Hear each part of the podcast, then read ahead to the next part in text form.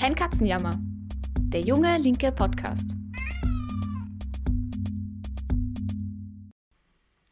Hey und herzlich willkommen bei einer neuen Folge von Kein Katzenjammer, der junge linke Podcast. Ich bin Theresa Griesebner und bei Kein Katzenjammer sprechen wir jede Woche über kontroverse aktuelle Themen. Der Podcast wird gemacht von den Jungen Linken. Wir sind eine kommunistische Jugendorganisation aus Österreich. Unser Podcast Kein Katzenjammer richtet sich an alle, die politisch interessiert sind oder die es noch werden wollen.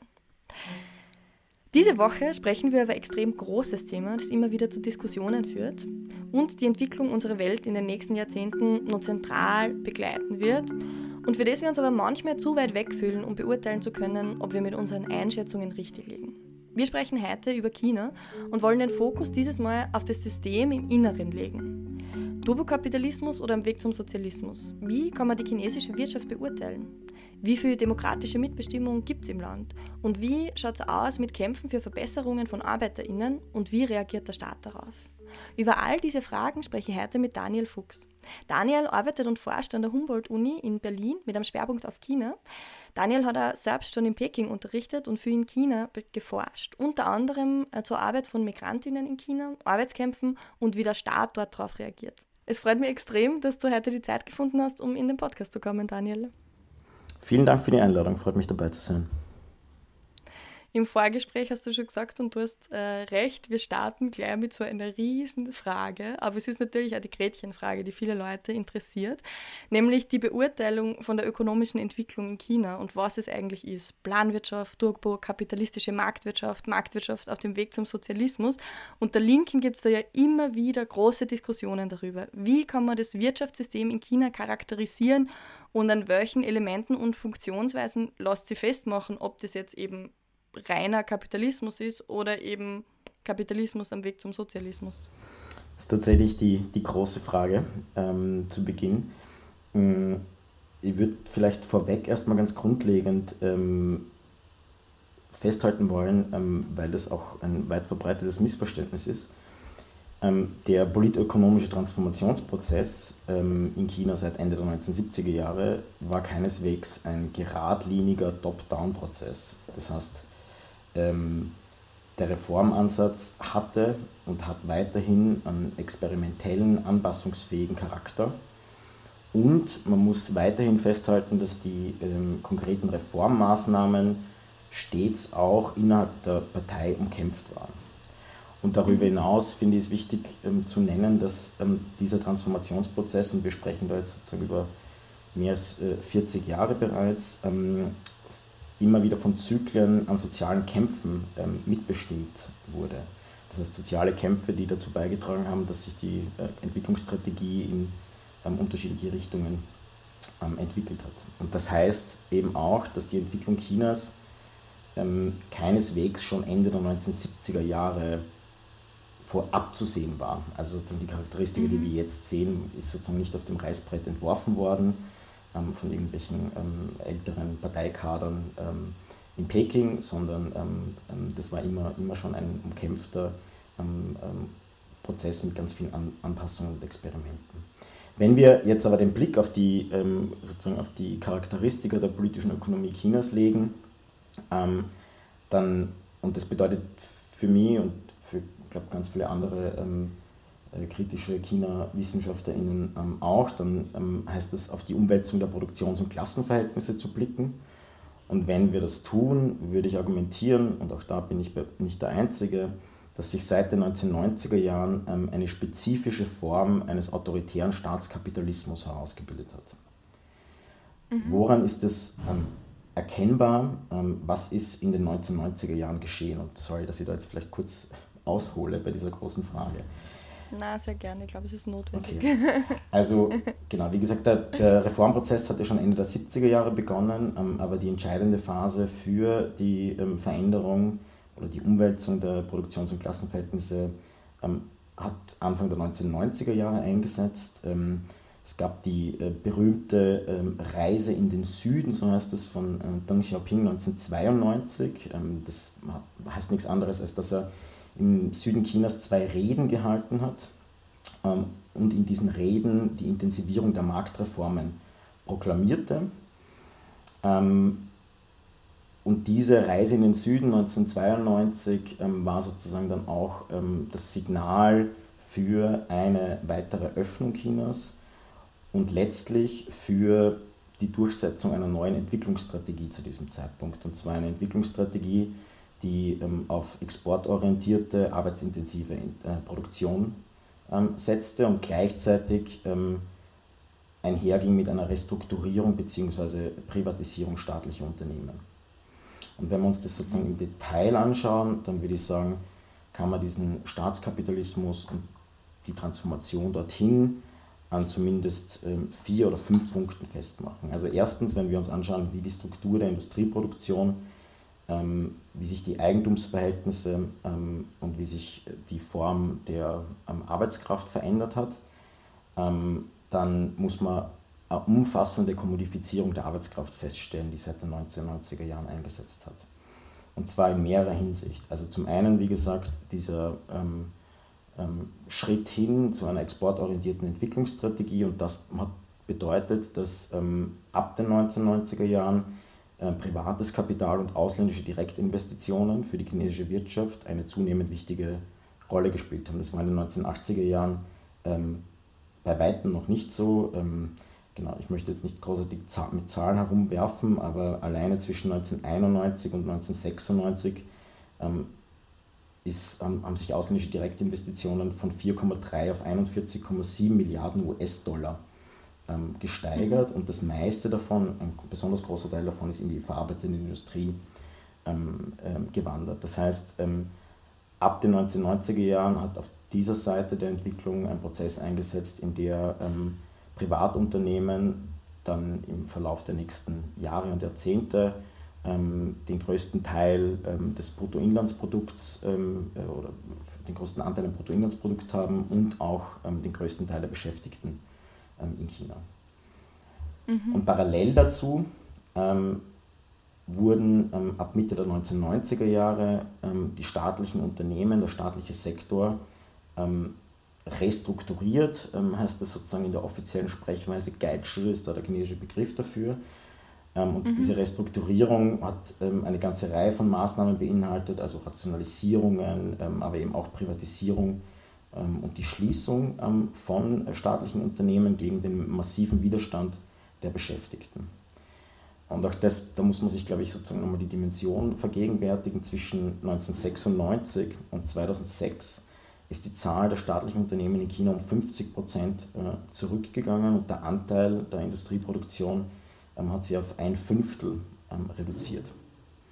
Insgesamt, alleine bis Anfang der 2000er Jahre, sind 50 Millionen Beschäftigte ähm, im staatlichen Sektor entlassen worden. Das ist ca. 40 Prozent der gesamten Beschäftigten im öffentlichen Sektor gewesen. Und jetzt wird innerhalb der Diskussion, also vor allem innerhalb ähm, auch der kritischen Wissenschaft, aber auch sozusagen innerhalb äh, linker ähm, Debattenräume dann oft darauf verwiesen, dass staatliche Unternehmen in China ja nach wie vor ähm, existieren und vor allem sozusagen die strategisch wichtige Sektoren äh, kontrollieren, also dass strategisch wichtige Sektoren der chinesischen Wirtschaft immer noch unter staatlicher Aufsicht stehen. Mhm.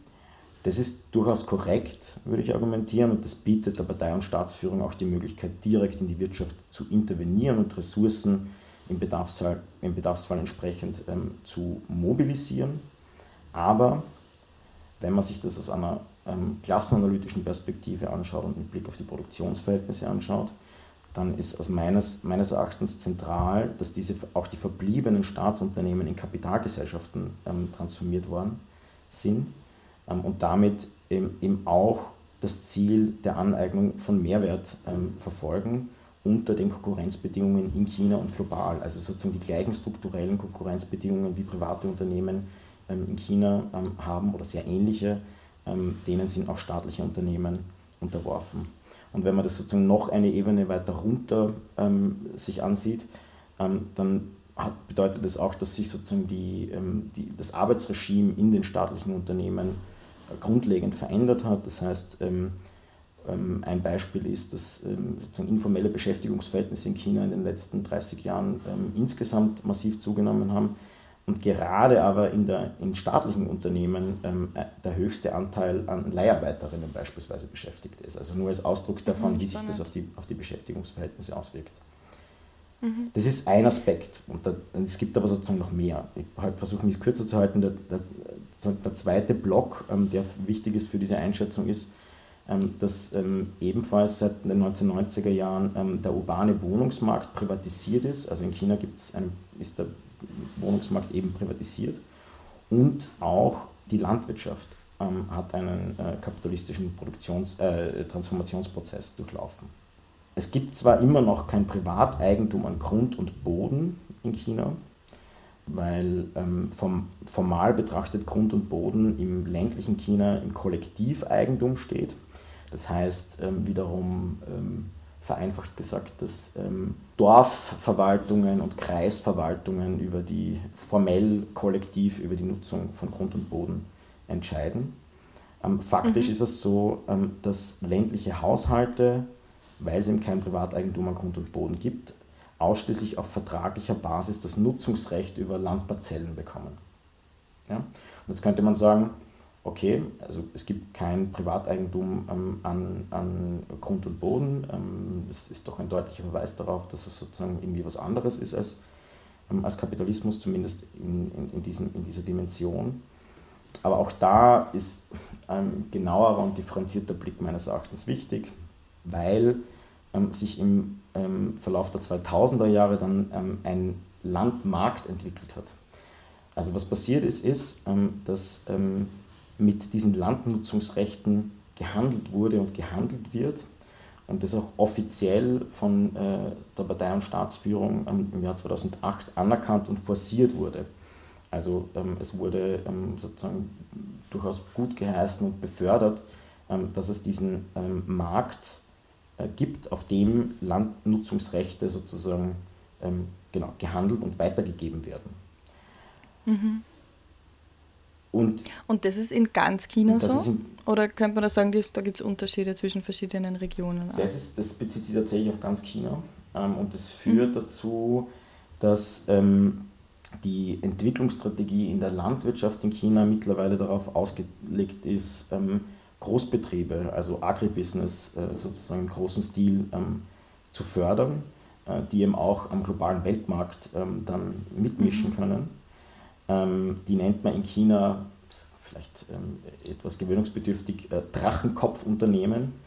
Ähm, mhm. Ähm, genau. Und äh, die äh, sozusagen die, diese, dieser Zahl dieser großen ähm, oder dieser, dieser landwirtschaftlichen Großbetriebe ähm, hat äh, genau in den vergangenen Jahrzehnten eben auch enorm zugenommen. Und das heißt wiederum auch im ländlichen China ist es so, dass Lohnarbeit mittlerweile dominant ist und dass es eben auch eine wachsende Zahl an faktisch landlosen Bauern gibt, die dann ähm, sehr oft wiederum als Lohnabhängige ähm, sozusagen in einem Großbetrieb arbeiten, dem sie das eigene Land verpachtet haben. Genau. Mhm, spannend, ja. Und dann möchte ich noch sozusagen auf einen allerletzten Punkt eingehen, ähm, der, finde ich, auch für diese ähm, große Frage äh, der Charakterisierung de, des Entwicklungsmodells in China zentral ist. Ähm, und zwar ist es die Frage, wie wirkt sich, wie hat sich diese Änderung der Produktions- und Klassenverhältnisse eigentlich auf den Parteistaat ausgewirkt? Weil ein Argument, das man auch ähm, immer wieder ähm, hören, hört, ist, ähm, naja, das mag vielleicht alles stimmen und das stimmt schon, äh, dass Lohnarbeit sozusagen dominant ist, Arbeitskraft ist kommuniziert etc. Aber ähm, die, der chinesische Staat wird immer noch von einer kommunistischen Partei geführt. Mhm. Und wiederum ist äh, meines Erachtens da genauerer Blick notwendig, weil ähm, sich diese ähm, Transformation der Klassenverhältnisse eben auch auf äh, die Zusammensetzung und das Handeln des chinesischen Parteistaats ausgewirkt hat. Zum einen haben sich äh, sozusagen bedeutende Teile ähm, von staatlichen Funktionären im Zuge dieses Restrukturierungs- und Privatisierungsprozesses ähm, des staatlichen Sektors vormals öffentliches Eigentum privat aneignen können. Und ähm, damit ist sozusagen ein großer Teil von Funktionären ähm, zu einem ähm, zentralen Teil der chinesischen äh, nationalen Kapitalistinnenklasse geworden. in diesem Prozess in den 90ern. Genau, ist. schon ab den 90ern mhm. hat das sozusagen begonnen. Und darüber hinaus ist es so, dass es ähm, auch die äh, Prioritäten ähm, des, äh, des chinesischen Parteistaats insofern äh, verändert hat, ähm, als dass es ähm, sowas gibt, was als symbiotische Beziehung zwischen lokalstaatlichen Akteuren und äh, Unternehmerinnen bezeichnet worden ist. Der Lokalstaat in China, also beispielsweise eine Stadtverwaltung oder auch eine Provinzverwaltung, ähm, haben ein sehr großes Interesse daran und werden auch innerhalb der, des chinesischen Systems danach bewertet, ähm, dass es ähm, ein gewisses äh, Maß an ähm, Wirtschaftswachstum gibt, beispielsweise, dass es ein gewisses Maß an sozialer Stabilität gibt. Ähm, und mhm. das führt dazu, ähm, dass es ähm, eben vor allem auf lokalstaatlicher Ebene dann sehr große Interessenskonvergenzen eben gibt zwischen den lokalstaatlichen Akteuren und den Unternehmen. Ähm, der Lokalstaat in China, in, in einer beliebigen Stadt, hat ein großes Interesse daran, möglichst viel Kapital sozusagen in, die eigene, in den eigenen Verwaltungsbereich ähm, zu, ähm, mhm. zu befördern, mehr oder weniger. Und das passiert äh, eben auch durch steuerliche Vorteile, aber eben auch durch ähm, Elemente wie ähm, ein Hinwegsehen beispielsweise über das bestehende Arbeitsrecht und so weiter und so fort. Ähm, also das heißt, wie der chinesische Staat auf den unterschiedlichen Ebenen handelt und wie ähm, die Partei zusammengesetzt ist, auch das hat sich ähm, in diesem Prozess seit den 1990er Jahren ähm, verändert. Mhm. Das, was du jetzt beschreibst, ist ja eigentlich äh, oder erinnert mich sehr eben an diese kapitalistischen Logiken, über die wir auch in Österreich sprechen, oder? Wenn es darum geht, irgendwie wird eine Reichensteuer eingeführt und dann sagen Leute, naja, der Standard ist so wichtig, die würden dann woanders hingehen mit ihrer Produktion. Also, dass man einfach sehen kann, oder so jetzt ich jetzt wahrgenommen, dass tatsächlich einerseits diese kapitalistischen Konkurrenzlogiken vom Weltmarkt, aber dann auch innerhalb von China halt einfach greifen und man vielleicht schon ein bisschen andere Rahmenbedingungen hat oder der Staat mehr eingreifen kann, aber sie das halt trotzdem durch die gesamte Gesellschaft und Wirtschaft tatsächlich auch durchzieht, oder? Genau, tatsächlich kann man das, ähm, so wie du sagst, ähm, vergleichen. Das ist sozusagen ähnliche, also es gibt sozusagen ähnliche Konkurrenzverhältnisse, ähm, wenn es um die Ansiedlung von ähm, Investitionen äh, innerhalb äh, unterschiedlicher Provinzen in China äh, ähm, geht, wie es zum Beispiel auch in unterschiedlichen Staaten Europas der Fall ist tatsächlich. Mhm. Zwei Dinge, die mich da noch interessieren würden. Wir haben jetzt angefangen quasi in den 1970ern mit diesem Transformationsprozess und hast so ähm, gesagt, äh, ab den 90ern würdest du das charakterisieren als autoritären Staatskapitalismus, hast dann auch argumentiert, warum.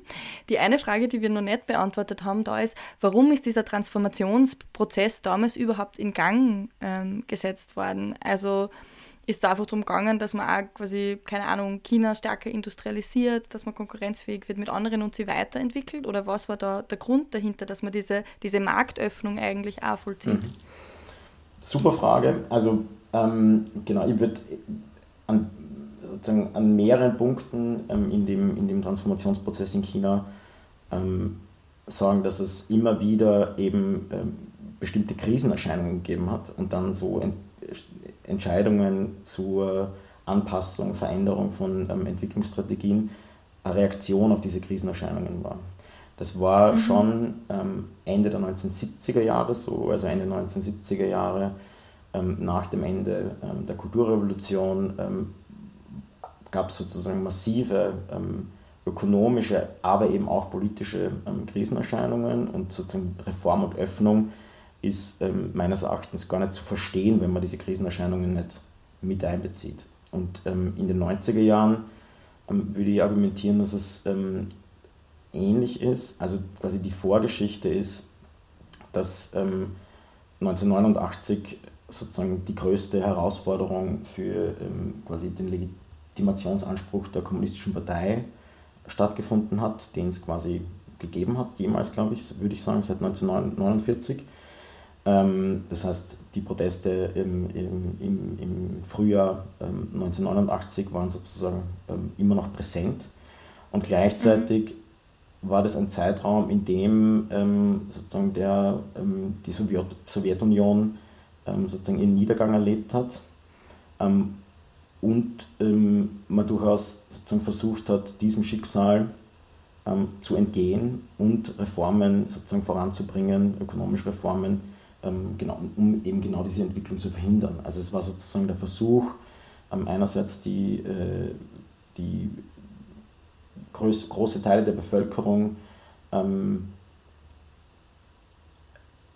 ökonomisch zu befrieden, ähm, sozusagen über Wirtschaftswachstum Legitimität zu erzeugen, ähm, mhm. mit der Einsicht, dass es offenbar ähm, kurz, kurz davor sozusagen ein großes Legitimationsdefizit äh, explizit geworden ist und aber auch internationale, äh, globale Entwicklungen, ähm, wie eben sozusagen ähm, die, ähm, ähm, das Ende der Sowjetunion haben da, glaube ich, eine ganz zentrale äh, Rolle gespielt. Aber auch der, das war sozusagen an dem Punkt eben auch umkämpft. Also es war keine, ähm, keine ausgemachte Sache ähm, und deswegen habe ich eben auch auf dieses äh, vielleicht ein bisschen nerdige, diese nerdige Reise in den Süden von Deng Xiaoping verwiesen, weil tatsächlich sozusagen er und ähm, sozusagen sein Flügel ähm, innerhalb der Partei an dem Punkt ähm, mehr oder weniger sozusagen so einen Schritt nach, so einen Schritt nach vorne gemacht haben, mehr oder weniger, und, und, und sozusagen ein Machtwort gesprochen haben und gesagt haben, okay, die Entwicklung soll in die Richtung gehen, während das in anderen Teilen der Partei ganz anders äh, betrachtet worden ist. Mhm, mh. Ähm, die andere Frage, die mir noch in den Kopf äh, gekommen ist, ähm, ist die Frage nach Planung. Also jetzt kennt man ja von China dann trotzdem irgendwie diese, dieses Arbeiten irgendwie mit fünf Jahresplänen. Sie sind ja die einzigen, die irgendwie, wo man sich denkt, oder weiß man, die haben irgendwie einen Plan bis 2050.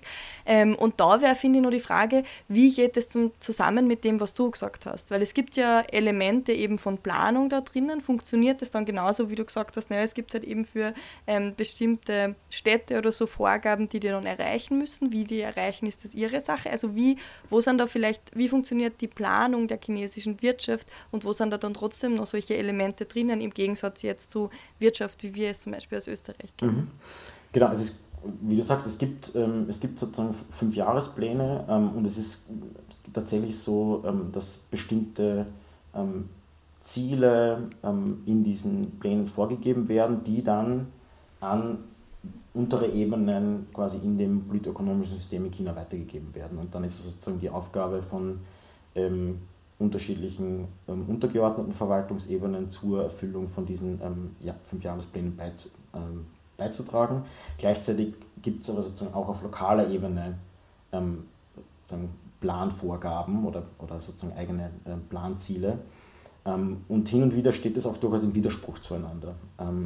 Und das ist eben auch ein Punkt, der, der finde ich wichtig ist zu betonen, obwohl ähm, seit Xi Jinping ähm, äh, die Führung in China übernommen hat, 2012, 2013, das politische System und damit eben auch Fragen der Planung noch weiter ähm, zentralis oder zentralisierter worden sind, ist es insgesamt immer noch so, dass das, ähm, dass die, das politökonomische System in China sehr dezentralisiert ist. Also wie gesagt, Provinz, die Provinzebene in China und wir reden da über ähm, geografische Einheiten, die äh, sowohl was Landfläche als auch Bevölkerung betrifft, äh, durchaus mit europäischen Staaten vergleichbar sind, ähm, haben sehr viel ähm, sozusagen ähm, ähm, Spielraum auch noch und eben, wie gesagt, teilweise auch unterschiedliche Interessen als ähm, sozusagen die Interessen in der Zentralregierung. Also es gibt diese Planung, aber es ist sozusagen auch da ein ein Aushandlungsprozess, mehr oder weniger. Mhm. Das ist perfekt äh, für die nächste Frage, weil über einen Teil von diesem Aushandlungsprozess würde ich gerne ähm, nur mit dir sprechen, weil eben wenn man über China spricht und auch wenn man über die Wirtschaft spricht, dann kommt man an dem politischen System nicht vorbei, weil das viel enger verbunden ist miteinander als jetzt bei uns zum Beispiel in, in Österreich. Ähm, und da gibt es in der Diskussion ja immer wieder die Frage, inwiefern ähm, ist China demokratisch. Also es gibt ähm, so einen Demokratieindex, wo das immer wieder ähm, auch gemessen wird und beurteilt, wie demokratisch ist welcher Staat. Und da gibt es dann aber verschiedene Kriterien, die da angewendet werden. Also solche Fragen eben wie, finden freie Wahlen statt? Gibt es verschiedene Parteien, aus denen man wählen kann? Aber auch solche Dinge wie ähm, Meinungsfreiheit. Und da würde ich gerne die fragen, weil du ähm, kennst einfach den Kontext in China viel besser, warst da schon öfter dort und forschst halt auch ähm, zu Themen, die damit verwandt sind, äh, bis zu einem gewissen Grad oder da eine Rolle spielen. Ähm, wie würdest du das einschätzen? Also kann man diese, diese Kriterien, die da genannt werden, auf, die, auf ein chinesisches äh, Regime quasi anwenden? Also wie demokratisch ist China und wie funktioniert demokratische Mitbestimmung und gibt es da, welche Kriterien macht das Sinn anzuwenden oder ist es ein anderer kultureller Kontext, den man da mit einbeziehen muss? Grundlegend ist es so, ähm, dass diese Kriterien meines Erachtens natürlich angelegt werden können um äh, bestimmte Aussagen, vergleichbare Aussagen treffen zu können. So. Ja, also ich würde jetzt nicht sagen, dass das grund, grundlegend ähm, irgendwie ähm, nicht möglich ähm, ist ähm, oder zu, äh, zu einem verzerrten Bild ähm, automatisch führen muss. Aber gleichzeitig ist es auch so, dass es wichtig ist, wenn man sich über Demokratie und Demokratieverständnis in China unterhält, dass man sich sozusagen auch die, das Demokratieverständnis vor Ort ansieht und ansieht, okay, wie wird Demokratie mhm. denn eigentlich zum dort verstanden? Und da muss man sozusagen auch wiederum mehrere Punkte festhalten. Also erstens ist es vielleicht für im, im Kontext von normaler äh, klassischer Medienberichterstattung zu China ähm, vielleicht überraschend, ähm, dass die äh, politische Führung in China von sich aus sagt, ähm, dass Demokratie ein ganz zentraler, einen ganz zentralen Stellenwert im chinesischen politischen System hat. Ähm, nach der Machtübernahme von Xi Jinping ähm, ist Demokratie beispielsweise, also das nach 2012 ist Demokratie in den Kanon der zwölf sozialistischen Kernwerte aufgenommen worden. Also Demokratie ist einer der zwölf sozialistischen Kernwerte in China. Ähm, und ähm, seit 2019 gibt es sozusagen einen Begriff, der auch von Xi Jinping geprägt worden ist, ist der Begriff der sogenannten Demokratie ähm, im Gesamtprozess. Ja? Mhm, mh. Was sozusagen verbirgt sich jetzt dahinter oder was ist, was ist darunter zu verstehen? Also ganz grundlegend ähm, ist sozusagen die, der Diskurs ähm, ähm zum Demokratiebegriff in China einer, der sich eben ganz explizit von äh, der Vorstellung einer liberalen Demokratie abgrenzt. Ja, also es wird argumentiert, ähm, Demokratie ist ein sozialistischer Kernwert, aber ähm, hat nichts mit liberaler Demokratie zu tun, ähm, und, ähm, ähm, sondern eben ähm, ist ein, ein Begriff, der sich auf sozusagen den Diskurs in China zur demokratischen Diktatur des Volkes oder auf den Diskurs zum demokratischen äh, Zentralismus bezieht. Und das bedeutet, dass es eine Vorstellung von Demokratie ist, in der argumentiert wird, dass die kommunistische Partei die Interessen der Bevölkerung vertritt und ähm, die Interessen der Bevölkerung eben über, sozusagen über die Partei, ähm, über die Beteiligung, über die Partizipation an der Partei und den entsprechenden äh, Gremien und Institutionen ähm, eben dann auch ähm, Gehör findet und äh, einfließen kann. Genau, das ist sozusagen die, die Perspektive. Aus, in China, sehr verkürzt. Das Problem damit ist, ähm, dass das Fakt, also real vor Ort und faktisch sich tatsächlich auf diesen Alleinvertretungsanspruch der Partei äh, beschränkt und ähm, dieses Verständnis von Demokratie immer dann sofort ein Ende ähm, hat, wenn es um äh, Positionen geht, ähm, die sich gegen die Partei richten oder gegen Vorschläge der Partei. Also es gibt, mhm. gab und gibt auch noch teilweise Experimente mit äh, Bürgerbeteiligung in China, wo sich lokale Bürger und Bürgerinnen beispielsweise daran beteiligen können, ähm, an der Entscheidung, wie mit Teilen von ähm, lokalen Budgets umgegangen wird, wo, wo das investiert wird etc. Ähm, aber diese ähm, Prozesse sind, ähm, werden zunehmend eingeschränkt ähm, unter Xi Jinping. Mhm. Und ähm, insgesamt ist es so, ähm, dass in den letzten ähm, knapp mehr als zehn Jahren, seit 2012, insgesamt der Freiraum für Mitbestimmung von Personen ähm, außerhalb der Partei ähm, zunehmend eingeschränkt wird. Und das bezieht sich auf alle Bereiche. Also real vor Ort ist es so, dass, der, dass es ähm, dass, Institutionen der Zivilgesellschaft, die vor 15, 20 Jahren noch tätig sein konnten, sei das im Bereich Umweltpolitik, also Umwelt- und Klimapolitik, im Bereich von Feminismus und LGBTQ, sei es im Bereich von Arbeiterrechten, dass Institutionen, die dazu ähm, genau, Beratung angeboten haben oder Veranstaltungen gemacht haben, ähm, dass diese Institutionen der Zivilgesellschaft ähm, fast gänzlich ähm, ähm, entweder verboten wurden oder sozusagen ähm, ähm, jedenfalls aufgelöst wurden. Also es gibt sozusagen in den letzten, wie gesagt, nochmal knapp mehr als zehn Jahren, seit, äh, seit 2012, einen Prozess, in der dieser, der dieser Freiraum für kritische Stimmen innerhalb der Gesellschaft massiv eingeschränkt worden ist. Und ähm, genau, und das führt uns dann vielleicht wieder zurück zu dieser Frage von dir am Anfang. Ähm, also ich finde, kann man so westliche Kriterien von oder Kriterien von westlichem Demokratieverständnis auf China anwenden und was bringt uns das? Ähm, wiederum verkürzt würde ich sagen, genau, ich finde es wichtig, die Perspektive und das Demokratieverständnis vor Ort ähm, zu verstehen. Ähm, aber das sollte aus kritischer linker Perspektive nicht dazu führen, dass man die, das Verständnis unkritisch übernimmt. Genau. Mhm.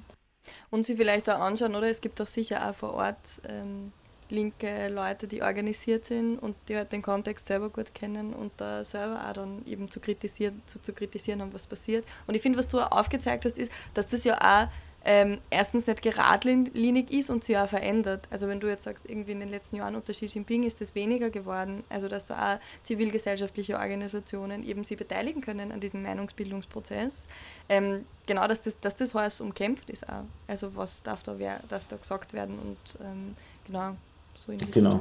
Also ein, ein Beispiel, was zivilgesellschaftliche Organisationen betrifft, ist, ähm, dass es, ähm, das zeigt es vielleicht ganz gut, ist, dass es so Ende der 2000er, Anfang der 2010er Jahre, also eben vor, jedenfalls vor 2012, ähm, tatsächlich ähm, von zentralstaatlicher Seite in Peking aus ähm, geförderte Versuche gab, dass man diese Institutionen einbindet in politische Arbeit vor Ort. Also dass beispielsweise Parteikader in einer Stadt zusammenarbeiten mit ähm, einer Organisation, die sich mit, ich weiß nicht, äh, den Rechten von äh, Kindern von Wanderarbeiterinnen auseinandersetzen beispielsweise. Ähm, also es gab sozusagen ein, ein Hingehen auf diese zivilgesellschaftlichen Organisationen und wenn man das sozusagen als Maßstab nimmt, diese Entwicklung bis dorthin, dann hat sich das sozusagen ins, äh, ins Gegenteil verkehrt, weil eben, wie gesagt, diese Institutionen mittlerweile ähm, faktisch ähm, ausgelöscht sind und nicht mehr, und nicht mehr existieren. Mhm. Ich glaube, es ist ja oft so, so ähm, die Frage irgendwie, wie sieht man Partei oder das Parteileben, das da drinnen stattfindet. Also muss alles innerhalb ausdiskutiert werden und wie viel Raum ist da dann quasi für Widerspruch und für Diskussion und was tut man, wenn man es dann nicht schafft, irgendwie eine einheitliche Meinung in diesem Prozess innerhalb der Partei ähm, herauszubringen. Also ich glaube, es sind auch viel spannende Fragen, die man, die man sich allgemein nicht nur auf China bezogen stellen kann in Bezug auf, ähm, auf eine Partei. Was ich noch spannend gefunden habe, ist das, was du auf das du hingewiesen hast, dass alles viel dezentralisierter ähm, auch nochmal ist, als jetzt ähm, in anderen Ländern, was wahrscheinlich auch mit der schieren Größe einfach von China zu tun hat und auch logisch ist, dass das dann passiert. Aber da habe ich schon noch öfter gehört, dass es da, dass es da spannende Versuche gibt, die auch viel weitergehen, also an so demokratischer Planung auch vor Ort, als wir das jetzt kennen in, im Westen tatsächlich. Ich weiß nicht, ob du da noch Beispiele kennst. Und welche Beispiele wären das? Was hast du da gehört? Ähm, eh solche Dinge, ich meine, ein Beispiel, das immer genannt wird, das man dann eher kritisch diskutieren kann, ist so, ähm, eben wie man, wie man mit Erntebeständen quasi umgeht. Also dass man irgendwie sagt, ähm, es gibt eben ein Ziel, das erreicht werden soll, aber es gibt dann auch, also dann kann man einmelden, wie ist die Ernte irgendwie ausgefallen, aber man kann auch einmelden, irgendwie was wird gebraucht quasi in dieser Kommune und dann gibt es so eine Vermittlung davon. Also ganz genau kenne ich das System nicht, aber genau der Ansatz ist grundsätzlich schon spannend, mhm. Genau. Ähm, also es gibt, es gibt ja zum Beispiel, ich weiß nicht, ob, ob du das jetzt konkret meinst, aber ähm, also es gibt ja auch, ähm, auch schon begonnen, Mitte der 2000er Jahre ähm, einen, ähm, eine Bewegung zur Etablierung und Ausweitung von ländlichen Kooperativen, also quasi chinesische Koops mehr oder weniger im ländlichen Raum. Mhm, mhm. und das ist sozusagen auf den ersten Blick auch durchaus sozusagen eine spannende ähm, Entwicklung. Ähm, aber auch da ist es, muss man tatsächlich festhalten, dass, es, äh, dass die Forschung, die ich dazu kenne, ich habe selbst dazu nicht geforscht, aber die Forschung, die ich dazu kenne, ähm, dann durchaus äh, zu kritischen Schlüssen kommt, weil also äh, was sehr oft dann rauskommt bei so Untersuchungen dann zu diesen, wie funktionieren diese Kooperativen, da geht es dann sehr viel um Branding. Also da wird dann sozusagen gesagt, okay, wir sind eine Kooperative und wir machen, keine Ahnung, äh, wir sind, machen Bioprodukte und wir sind eine Biokooperative, aber in Wahrheit ähm, sozusagen ist die, ähm, die, äh, die Art und Weise, in, in, in, wie tatsächlich demokratisch über Produktion und Verteilung ähm, abgestimmt wird, ähm, kaum relevant, sondern es geht in erster Linie darum, ähm, sozusagen das möglichst, ähm, ja, das möglichst gut zu branden, ähm, um die eigenen Produkte dann sozusagen wieder wiederum in Konkurrenz zu anderen Kooperativen äh, verkaufen zu können. Ähm, also okay. auch da wäre sozusagen mein Plädoyer insgesamt, dass es zu all diesen Fragen tatsächlich äh, sozusagen wirklich gute Forschung gibt von Leuten, chinesischen Kolleginnen, ähm, ähm, Kolleginnen aus dem Ausland, ähm, die sich das sozusagen empirisch auf Basis von Feldforschung ähm, angeschaut haben. Und ich finde, ähm, genau wenn man sich zu China Meinung bildet, dann ist es sozusagen genau tatsächlich sehr ratsam, sich das, diese Forschung anzuschauen. Weil oft kriegt man aus den mhm. Medien ein sehr verkürztes Bild in beide Richtungen. Also vielleicht kommen wir da später eh noch dazu. Ähm, ähm, aktuell würde ich ja eher argumentieren, dass es sozusagen ähm, ähm, ein Bild ist, das China in erster Linie sozusagen in, äh, negativ äh, darstellt und äh, quasi irgendwie positive Entwicklungen ähm, hört man eigentlich fast gar nicht mehr in den Medien. Ähm, also genau, und in, in dem Kontext ist es, finde ich, wichtig, dass man sich tatsächlich mit der kritischen Forschung auseinandersetzt, um das, um das vielleicht zu besser einordnen zu können. Mhm ein kritisches Forschungsfeld, ähm, zu dem du ja auch forschst, ähm, ist ja diese Frage von, von, von Arbeitskämpfen. Und ich finde, das ist eine sehr gute Verbindung zwischen den beiden Themen, die wir schon angesprochen haben. Nämlich einerseits den wirtschaftlichen Zwängen, in denen man drinnen ist, und andererseits, ähm, wie der Staat damit umgeht, ähm, auch und die chinesische Partei, also die kommunistische Partei in China, so.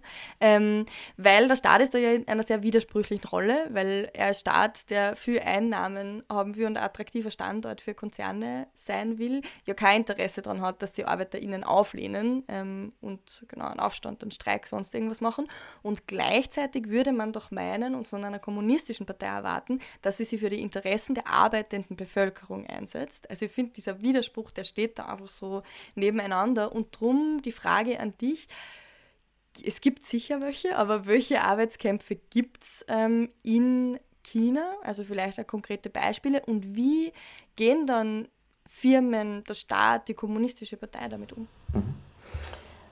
Also, wie du schon sagst, es, es gibt ähm, Arbeitskämpfe und wenn man das nur, sie nur breiter ähm, fassen, wenn man das nur breiter fassen möchte und äh, sich soziale Kämpfe insgesamt anschaut, also wir haben heute schon darüber geredet, quasi ähm, Organisationen im Bereich ähm, Umweltpolitik oder Feministinnen ähm, und das sozusagen zusammennimmt, soziale Proteste insgesamt, ähm, dann muss man tatsächlich festhalten, dass äh, soziale ähm, öffentliche Proteste in China Routine sind. Auch das glaubt man mhm. sozusagen oft nicht, aber die, es finden faktisch in China täglich Dutzende Proteste statt. Das Problem aus Forschungssicht ist, dass es in China keine offiziellen Statistiken dazu gibt. Also es gab mal ähm, wiederum in den 90er Jahren ähm, veröffentlichte Statistiken zu sogenannten Massenvorfällen, ähm, das ist so ein eher schwammiger Begriff ähm, zu größeren Protesten, Demonstrationen und Streiks. Ähm, und allein zwischen 1993 und 2005 hat es eine zehnfache Zunahme an diesen Massenvorfällen gegeben. Ähm, und inoffizielle Schätzungen von chinesischen WissenschaftlerInnen, die in China arbeiten, ähm, haben ähm, argumentiert, dass es beispielsweise im Jahr 2010 180.000 von diesen Massenverfällen gegeben hat. Also wenn man das umrechnet, sozusagen, wie viele haben, Proteste gibt es pro Tag, dann ist das sozusagen sehr, äh, natürlich eine sehr große äh, Zahl und hat, hat dann ein enormes Ausmaß. Ähm, genau diese Statistiken gibt es jetzt nicht mehr. Das heißt, ähm, wenn man dazu ähm, arbeiten möchte, ähm, dann ist man auf äh, in, in erster Linie auf Forschungsprojekte oder eben auch auf NGOs ähm, angewiesen, die versuchen, das über zum Beispiel ähm, Medienberichte oder Einträge in sozialen Medien ähm, erfassen zu können. Und wenn man das macht, dann ist ein, eine gute Quelle die Hongkonger NGO China Labour Bulletin. die haben eine sogenannte Strike Map, das ist so ein Google Maps quasi, aufgebaut und haben eine sehr gute und gut übersichtliche Dokumentation von, ähm, von explizit Arbeitskämpfen. Ähm, allgemein ist die Schätzung, dass Arbeitskämpfe insgesamt an den sozialen Protesten in China einen Anteil von 30 äh, bis 40 äh, Prozent haben. Und wenn wir heute über Arbeitskämpfe in China sprechen, dann werden die in erster Linie von ähm, migrantischen Beschäftigten äh, getragen. Das heißt chinesischen Wanderarbeiterinnen, keine internationalen Migrantinnen, sondern ähm, Arbeiterinnen, die ähm, aus dem ländlichen Raum Chinas stammen oder zumindest dort registriert sind über das chinesische Melderegister, aber in den Städten arbeiten. Ähm, und aktuell gibt es ähm, einige interessante Entwicklungen, also vor allem seit Mitte der 2010er Jahre, also in den letzten sieben, acht äh, Jahren ähm, davor war es so, dass die größte Zahl dieser Arbeitskämpfe im Süden und Südosten Chinas konzentriert war. Also dort, wo die Exportproduktion historisch ähm, am, erst, also am frühesten entstanden ist, wo am meisten internationale ähm, Konzerne ähm, tätig waren und für den Weltmarkt produziert haben. Mittlerweile gibt es aber eine räumliche untersektorale Verschiebung. Das heißt, Arbeitskämpfe verschieben sie zu, die Zentren von Arbeitskämpfen verschieben, verschieben sie zunehmend von den Küstenregionen ins Landesinnere. Mhm. Und das hat damit zu tun, dass diese Kämpfe ähm, der industriellen Verlagerung in China folgen. Mhm. Ähm, genau, also Löhne ähm, sind in den Küstenregionen gestiegen, lokale Regierungen in den Küstenregionen haben eigentlich kaum mehr Interesse daran, so quasi arbeitsintensive Produktion überhaupt noch ähm, vor Ort zu haben, sondern da geht es dann sozusagen um äh, mehr kapitalintensive und damit ertragreichere ähm, Unternehmen. Ähm, und deswegen ähm, ist eben viel an Industrieproduktion auch, ähm, hat sie innerhalb Chinas ähm, verlagert. Und die zweite Veränderung, die es gibt, ist, dass die Streikaktivität im Dienstleistungssektor und in der Bauindustrie zugenommen hat. Ähm, das ist vielleicht auch deswegen nochmal interessant, weil ähm, wenn man an Arbeitskämpfe in China denkt, dann denkt man vielleicht in erster Linie an quasi die Fabrik der Welt und eben Industrieproduktion. Aber mit mhm. Blick auf diese Zahlen von, vom China Labour Bulletin ähm, war es 2021 beispielsweise so, dass nur mehr 6% der registrierten Proteste in der verarbeitenden Industrie stattgefunden haben und äh, bereits mhm. deutlich mehr im Dienstleistungssektor ähm, und eben auch ähm, im Bausektor. Ähm, und wiederum ist das, das ist sozusagen ähm, ein Ausdruck ähm, des Wandels äh, der ökonomisch oder der, der chinesischen Wirtschaft und ähm, der, der Wichtigkeit bestimmter Sektoren.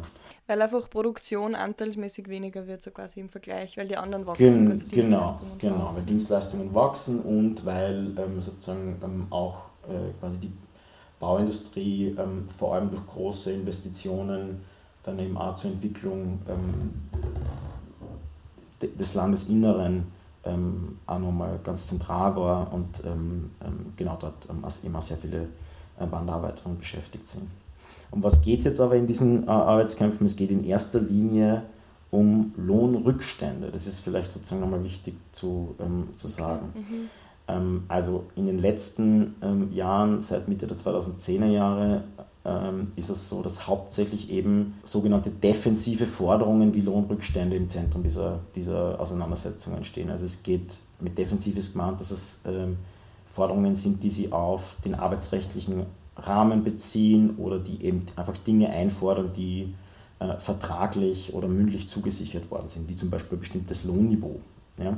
Davor in den Jahren davor, so um, wiederum so Ende der 2000er Jahre, ähm, war das nur anders. Äh, da gab es ähm, tatsächlich noch sehr viele ähm, und eine steigende Zahl von Kämpfen, die quasi offensiv aufgetreten sind und gesagt haben, uns ist das Mindestlohnniveau, ähm, das in China lokal bestimmt wird, nicht hoch genug oder der, der Lohn jedenfalls, den wir ähm, aus unserer Arbeit bekommen, wir fordern mehr, wir sind sozusagen, wollen mehr und äh, darüber hinaus. So, das ist sozusagen ein, ein Charakteristikum, dass es defensive Forderungen sind und ein ganz großer Teil, da geht es tatsächlich um Lohnrückstände, also Löhne, die nicht ausbezahlt worden sind. Und ein zweites wichtiges Charakteristikum ist, dass diese ähm, Arbeiterinnenproteste in China ähm, zellulär bleiben. Ähm, ein, eine Hongkonger Wissenschaftlerin, Jingquan Li, hat das mal als zellulären Aktivismus äh, bezeichnet. Das heißt, ähm, zellulär bleiben insofern, als dass sie ähm, in der Regel auf einen Betrieb beschränkt bleiben und auf, ein bestimmtes, äh, auf eine bestimmte Forderung beschränkt bleiben. Das heißt, obwohl es so viele mhm. Proteste gibt, gibt es unter den Protesten keine direkte Vernetzung miteinander. Das heißt, man kann sich ja nicht vorstellen, dass es sowas wie Gewerkschaften gibt, dann, oder? Gute Frage, weil Gewerkschaften gibt es natürlich, ähm, aber es gibt äh, quasi nur eine Gewerkschaft und das ist die, der Alchinesische Gewerkschaftsbund. Der Alchinesische Gewerkschaftsbund ist ähm, formal eine sogenannte Massenorganisation der Kommunistischen Partei sowie äh, der Frauenverband und der Jugendverband. Wiederum mit mhm. dem Anspruch, den wir vorher auch schon angesprochen haben, die Partei ähm, hat sozusagen den Anspruch, ähm, alle Interessen innerhalb der unterschiedlichen Bevölkerungsgruppen zu vertreten und hat damit eben auch mhm. eine Gewerkschaft, also einen Gewerkschaftsverband, einen Frauenverband und einen Jugendverband.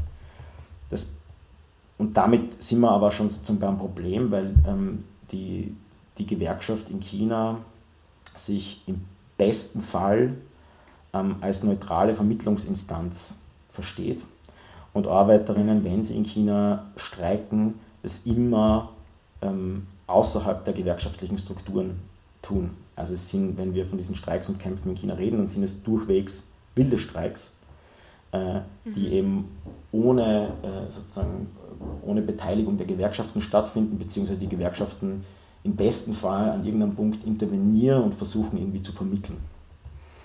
Und es ist sowohl, das Interessante ist, dass das sowohl für die Beschäftigten ein Problem ist, weil sie natürlich keine Form von formaler, stabiler Organisierung haben, aber eben auch für, die, für den chinesischen Parteistaat ein Problem, ähm, weil der natürlich an ähm, sozialer Stabilität ähm, interessiert ist.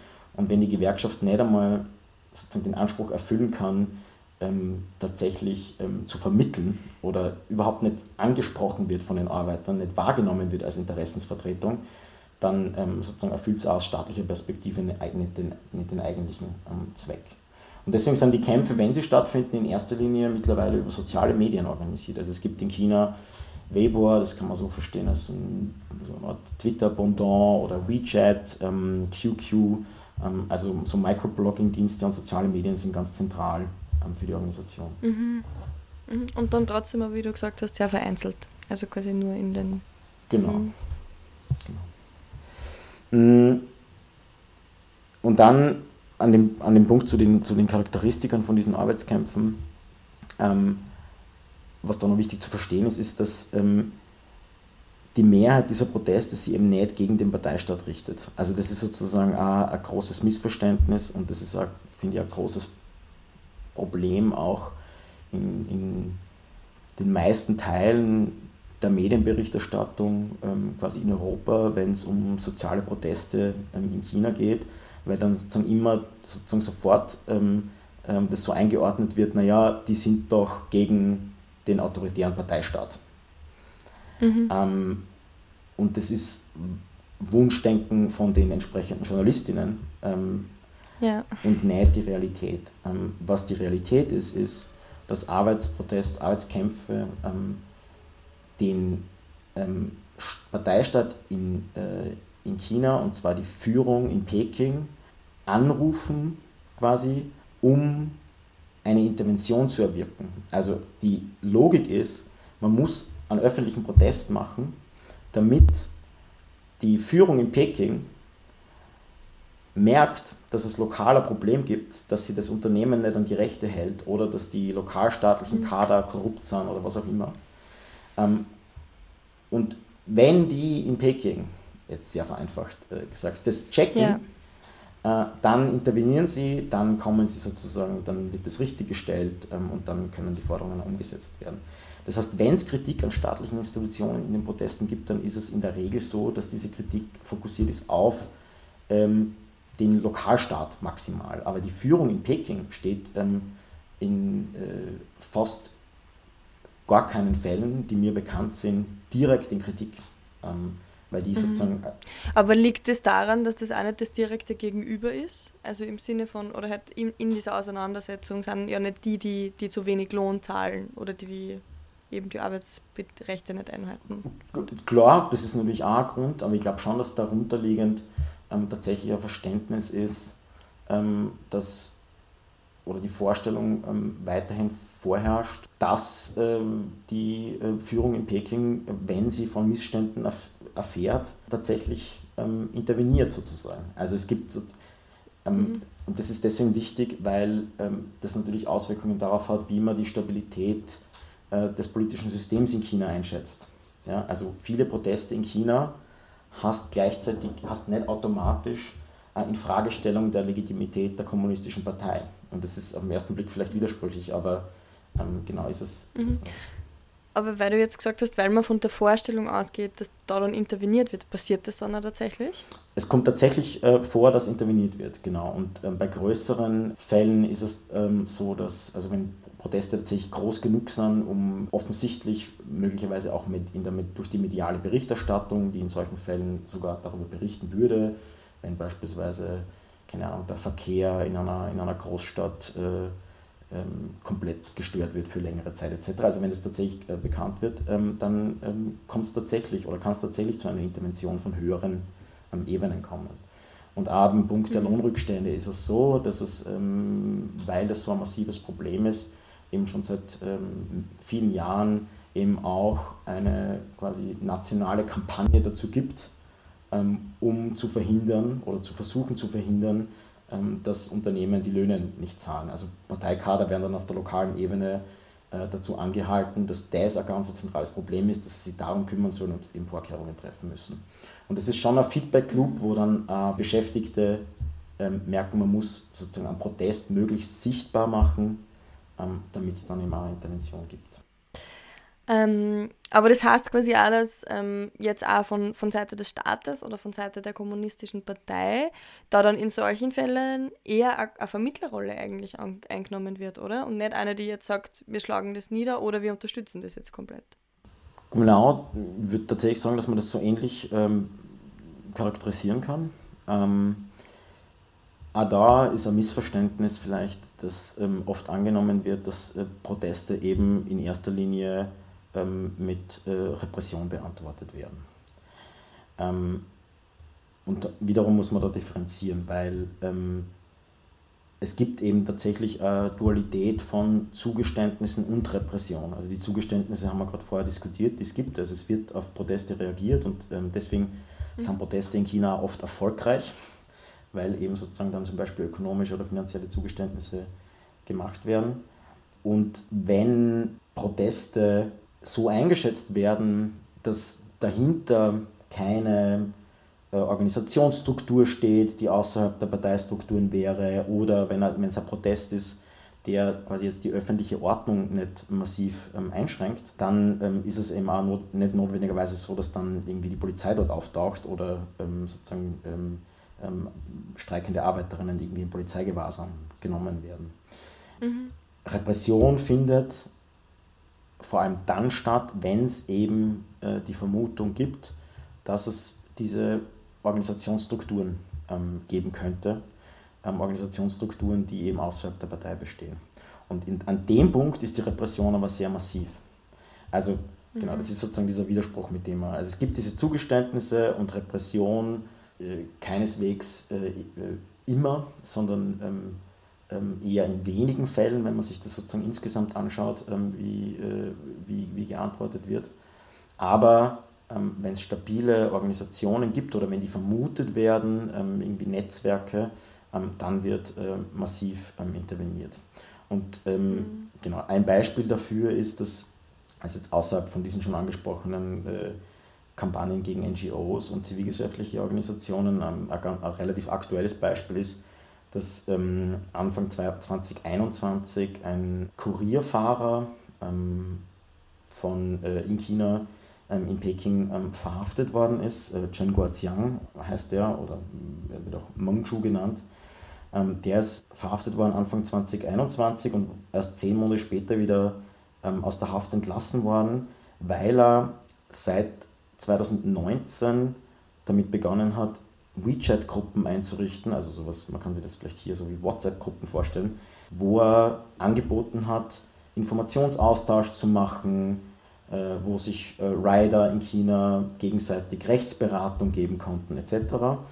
Ähm, einige Quellen sprechen davon, dass da mehr als 10.000 äh, Rider damit am Höhepunkt ähm, quasi mhm. erreicht werden konnten. Ja. Und sozusagen diese Form von Vernetzung aber wenn das sozusagen nur im, im, im quasi im On oder in erster Linie im Online-Raum statt, im virtuellen Raum stattfindet, ähm, das ist etwas, wo ähm, die Repression dann massiv ist. Das ist eher Wahnsinn. Wenn ich mir vorstelle, irgendwie bei uns würde das jemand machen, dann würde man den als Arbeitsorganisierungsheld feiern. Einfach, oder? So, ja, endlich. Ist eh bei uns auch, oder? Gibt es ja auch Kampagnen für, für Fahrradbootinnen jetzt zum Beispiel. Genau, genau. ähm, genau. Und ich finde aber schon, so nochmal, das zeigt ja nochmal die Herausforderung, oder? Also, wenn diese Leute für die Organisierung ihrer Interessen in der Partei keinen Raum bekommen und dann dürfen sie es aber auch außerhalb nicht also so, was sollen die dann machen, oder? Also weil man könnte schon sagen, okay, dann organisiert sich halt in der Partei, aber die Frage ist ja schon, ist das erwünscht oder nicht? Und das, vielleicht kannst du da mehr dazu sagen, aber es wirkt mir so, als wäre das auch nicht erwünscht. Naja, also ähm, um an dem Beispiel zu bleiben, ähm, dem Beispiel von, von Kurierfahrern in China, ähm, also es gibt sozusagen, ähm, es, gab, es gab die Verhaftung von dem, äh, von, äh, von, von diesem äh, Rider, der diese, dieses Beratungsangebot quasi ähm, gemacht hat über über soziale Medien und ähm, mehr oder weniger gleichzeitig ähm, gibt's, ähm, oder hat, hat eine Kampagne begonnen von äh, zentralstaatlicher Seite gestartet zur gewerkschaftlichen Organisierung von Beschäftigten im Transport- und Dienstleistungssektor. Und es ist quasi explizit gesagt worden, ähm, es geht darum, PlattformarbeiterInnen, damit eben auch Fahrradkurierinnen, in die Gewerkschaft zu integrieren und sie quasi sozusagen ähm, mhm. ja, gewerkschaftlich zu organisieren. Aber nochmal der springende Punkt an dem, ähm, an, an dem ist, dass es dabei eben nicht um eine Stärkung der Organisationsmacht der Beschäftigten geht, sondern primär darum, dass der Parteistaat Zugriff auf die Regulierung der Arbeitsbeziehungen hat, dass er für soziale Stabilität sorgen kann. Aber das ist sozusagen was anderes wie eine Interessensvertretung der Beschäftigten. Und mhm. die Beschäftigten selbst wissen das. Sie nehmen sozusagen die Gewerkschaften, wie gesagt, nicht als ihre eigene Interessensvertretung wahr. Und genau, und deswegen ist man dann an dem Punkt, wo man eben die Möglichkeit hat, ähm, sie insofern innerhalb der Partei zu organisieren, weil man im, im Gewerkschaftsbund sie eh organisieren könnte. Ähm, aber die Erfahrung ähm, von Arbeiterinnen in China eben eine ist, in der sie die, diese Organisation eben nicht ähm, als, äh, als Interessensvertretung wahrnehmen. Genau.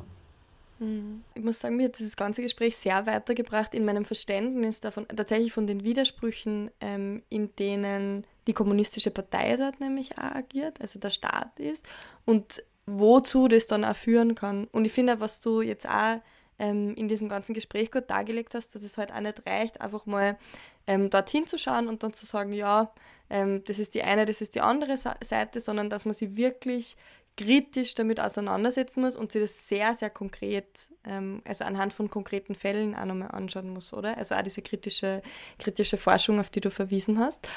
Und weil wir jetzt schon sehr am Ende der Zeit sind, ich habe ich hab noch viele Fragen eigentlich mitgebracht, die das sehr gerne stellen wird, aber das sprengt leider den Rahmen. Aber ich habe nur eine Frage, die da vielleicht ähm, helfen kann, wenn man sich noch weiter ähm, beschäftigen will, nämlich auch über diesen Podcast hinaus. Wäre äh, die Frage, wo, also gibt es gerade neue Bücher, die erschienen sind oder auch Texte, auf die du verweisen magst oder Blogs, die sich mit dem Thema beschäftigen, wo du sagst, da kann man sich kritisch damit auseinandersetzen ähm, ohne jetzt einfach in die eine oder andere Schablone hineinzufallen. Mhm. Genau, also es gibt tatsächlich ähm, ähm, sehr viele äh, super spannende Sachen. Ähm, soll jetzt Eigenwerbung sein, ist es aber wahrscheinlich. Ähm, wir haben gerade ein Buch herausgegeben, ähm, das ist vorige Woche erschienen, das heißt Die Zukunft mit China denken in, ähm, beim Mandelbaum Verlag. Da geht es ähm, eben unter anderem auch ähm, in Beiträgen um die Frage von Arbeitskämpfen, aber eben auch um die Zukunft ähm, der Partei, ähm, um die Zukunft der ökonomischen Entwicklung Chinas ähm, und eben auch über Dinge, über die wir heute gar nicht gesprochen haben, und zwar ähm, China quasi im, im Weltsystem und äh, internationale Beziehungen. das kann ich sozusagen zugegebenermaßen mit, Eigen, mit ein bisschen Eigen, Eigenwerbung empfehlen. Ansonsten für die Frage der ähm, politökonomischen Entwicklung ist meines Erachtens nach ähm, das Buch, äh, jetzt muss ich nochmal kurz nachdenken, wie es äh, tatsächlich heißt, und zwar Chinas Kapitalismus. Ähm, das Buch Chinas Kapitalismus von Tobias den Brink sehr zu empfehlen, ähm, der eben tatsächlich so politökonomische ähm, Analyse macht. Ähm, ansonsten die Publikationen von Felix Wemheuer kann ich auch empfehlen, vor allem auch für Leute, die historisch ähm, interessiert sind und dann sozusagen an der Entstehung. Ähm, genau, das wären so ähm, einige ähm, Personen, die ähm, auch in Buchform unter anderem dazu geschrieben haben. Und dann Blogs, unter anderem den Blog gungchao.org, G-U-N-G-C-H-A-O äh, mhm. ähm, wo auch ähm, vor allem zu ähm, quasi sozialen Kämpfen ähm, Feministinnen, aber auch Arbeiterinnen ähm, immer wieder Beiträge übersetzt werden aus dem Chinesischen. Ähm, das kann man sich auch anschauen.